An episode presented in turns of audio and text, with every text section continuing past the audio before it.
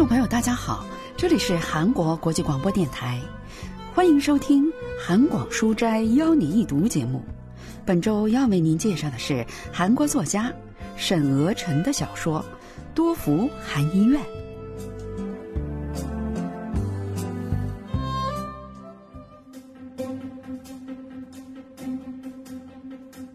我看你是欠揍吧。一个满头白发的老妇人急急忙忙的跑来，又是哄又是骂，好不容易让那个揪着奎丽头发的女子松开了手。对不起，啊对不起啊！老妇人不停的给奎丽鞠躬道歉。从二人相似的眉眼来看，她应该是那个女子的母亲。欠揍。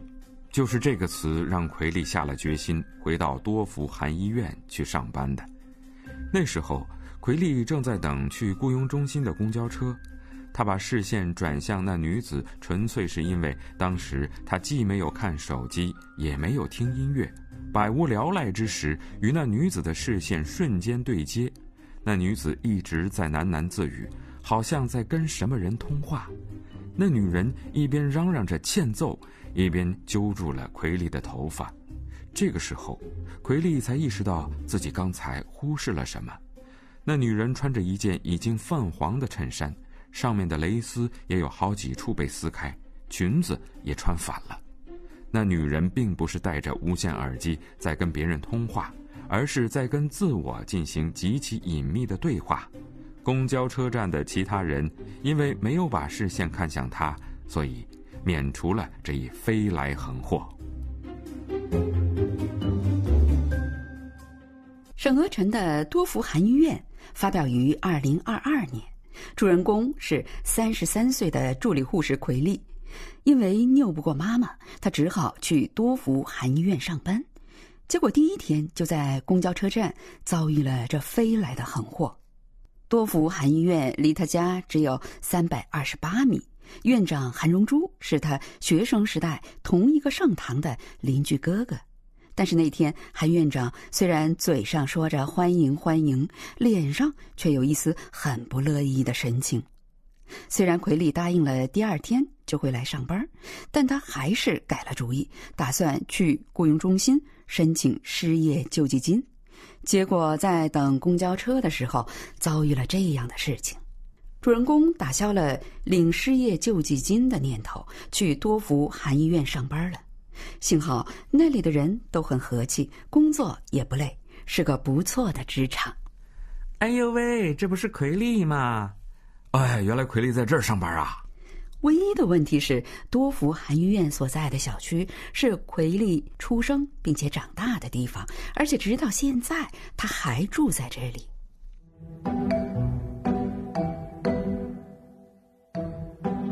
总是在医院见到很多熟面孔，是一件让人颇感负担和尴尬的事情。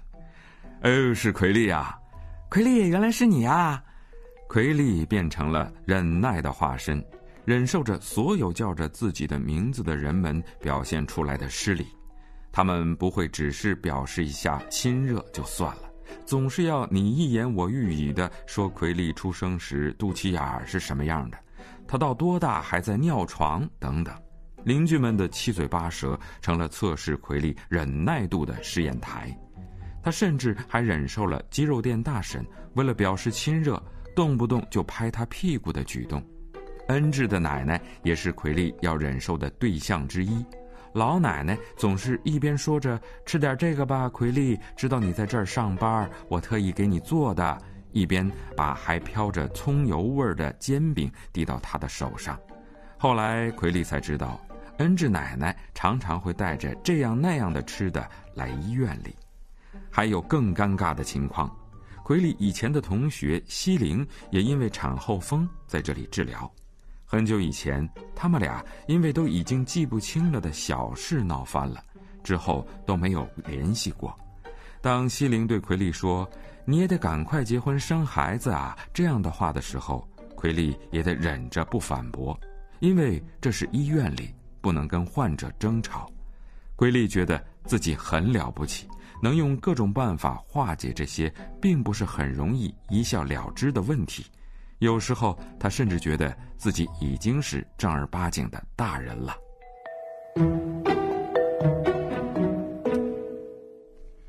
奎利之前工作过的韩医院购置了昂贵的分析仪，测量身体成分、体内热度，还热衷于出售高利润的汞振丹和聪明汤。但是多福韩医院却试用了医疗保险，做一次针灸治疗只需要六千韩元，这在现在这世道算是很少见的了。您的脉搏太弱了，吃点鹿茸比较好。我先帮您挑些药材吧。韩院长在给患者挑选药材的时候，会花费很长的时间，非常用心。他是一个持重的人，对待每一个人都很温和。有一天，奎丽啊，一起去吃大酱汤吧。院长是个已婚男人，还是个留守爸爸，所以当他第一次邀奎丽一起吃饭的时候，奎丽是有些犹豫的。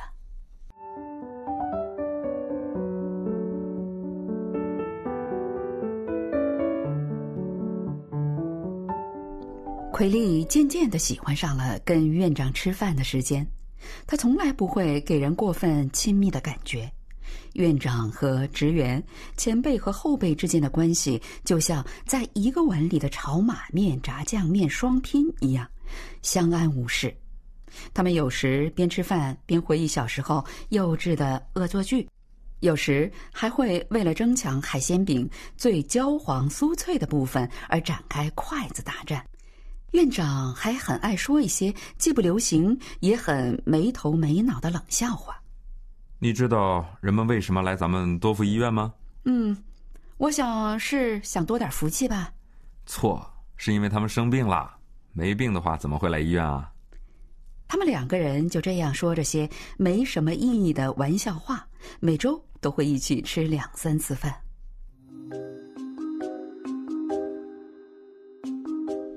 奎利渐渐的习惯了多福韩医院的气氛，但因为患者们大部分都是附近的居民，还是会感到有些别扭和尴尬。特别是医院门刚开，就冲进来并排躺在三号和四号病床上的五金店大婶和崔大叔。五金店大婶腰刚好，又因为下肢静脉曲张来针灸。崔大叔则说自己的胳膊肘不可能那么快好，所以好像出勤打卡一样，天天来韩医院。很显然，他们两个人看起来有些过分亲密了。奎利看到他们走出医院的时候，总是会互相拍拍肩膀或者拉拉胳膊，这让他感觉有些不舒服。五金店大婶的丈夫是奎利父亲的朋友。而总是让母亲赞不绝口的崔大叔也是有妻子的人。除了五金店大婶和崔大叔的关系，奎利每天都不得不听到一些不如不知道的闲言碎语，比如开超市的老爷爷把在屋顶上抓住的鸽子烤了之后喂狗，坡上面洗衣店的大叔跑到坡下面洗衣店的围墙边撒尿等等。每天都有无数无法确认真实性的说法在医院里流传，无意中知道了他人的隐私，是件令人很累的事情。奎利很努力的克制自己，不跟院长谈论在医院里听到的这些非常私人的事情，但最后实在忍不住，不由自主的问院长：“嗯，您知道？”金正顺大婶和崔正浩大叔是什么关系吗？呃，就是常常躺在三号和四号床上的那两位吗？对呀，他们俩都有家庭了，可是还会互相牵手，这太奇怪了。这样也是可以的吗？那样做不行吗？听了院长的话，傀儡感到很是意外。你知道常常带着吃的来的黄淑熙奶奶吧？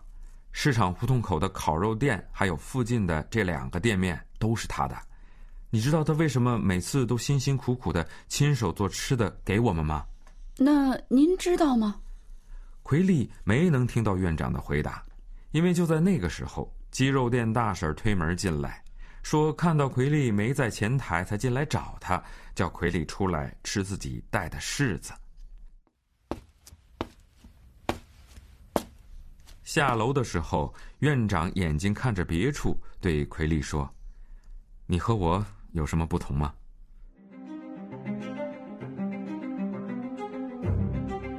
奎利吃了一惊，院长不，韩荣珠，荣珠哥哥，不，不管是院长还是韩荣珠，他想对他说什么，但却不知该怎么说，当然是不同的，非常不一样啊！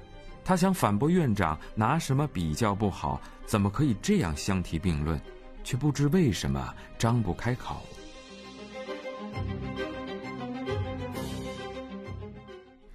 从那以后的好几天，奎利心里觉得很不舒服，所以借口要上补习班，没有跟院长一起吃饭。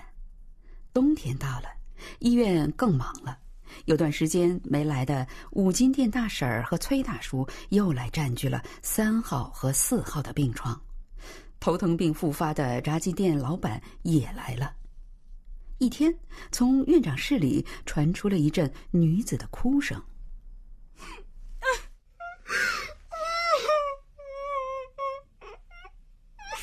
是奎利的同学西林。实际上，西林得的不是产后风，而是严重的产后抑郁症。而恩智奶奶常来医院，是因为子女们为了争遗产，一窝蜂的都来赖在他的家里，他实在无处可去。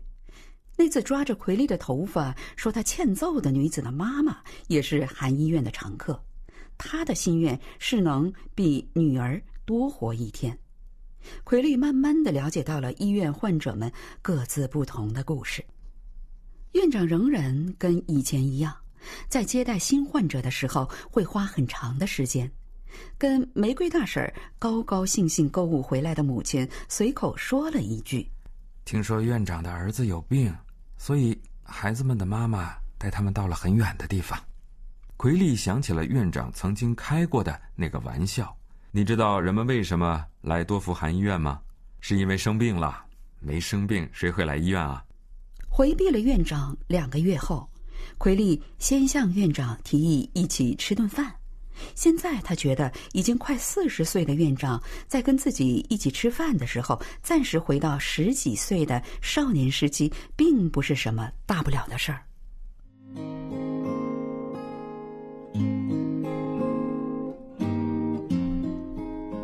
真不敢相信，我都快三十四岁了，等到了四十四岁，情况是不是会好些啊？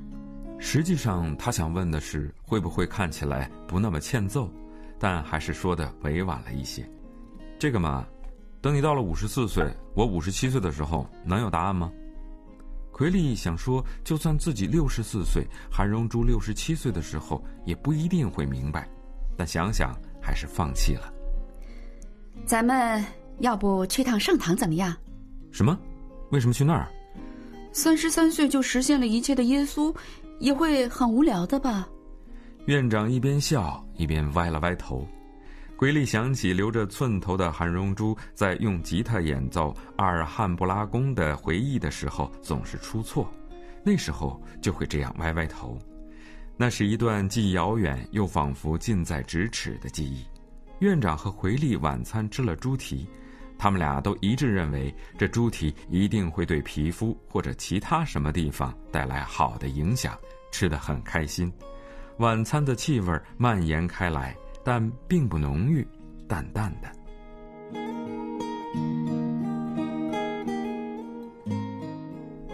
晚餐的气味蔓延开来，但并不浓郁，淡淡的。这句话包含了什么样的意义呢？文学评论家全少英介绍说：“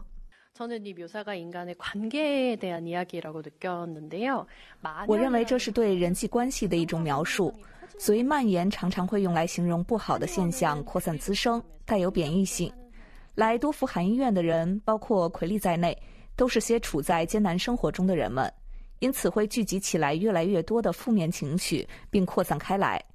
但就像小说最后院长和奎利吃晚餐的场面一样。”如果那种情绪不太浓重，只是扩散到淡淡的程度，如果共同分担，就可能会给其他人带来安慰。而且，我认为现在的世界与此有些类似，生活中会遇到很多困难，个人的生活也会充满艰难。如果了解彼此痛苦的人能够共享一些淡淡的，并不那么深厚的情感，那么我们的生活是不是会变得更幸福一些呢？这也是小说题目为什么是多福含医院的原因吧。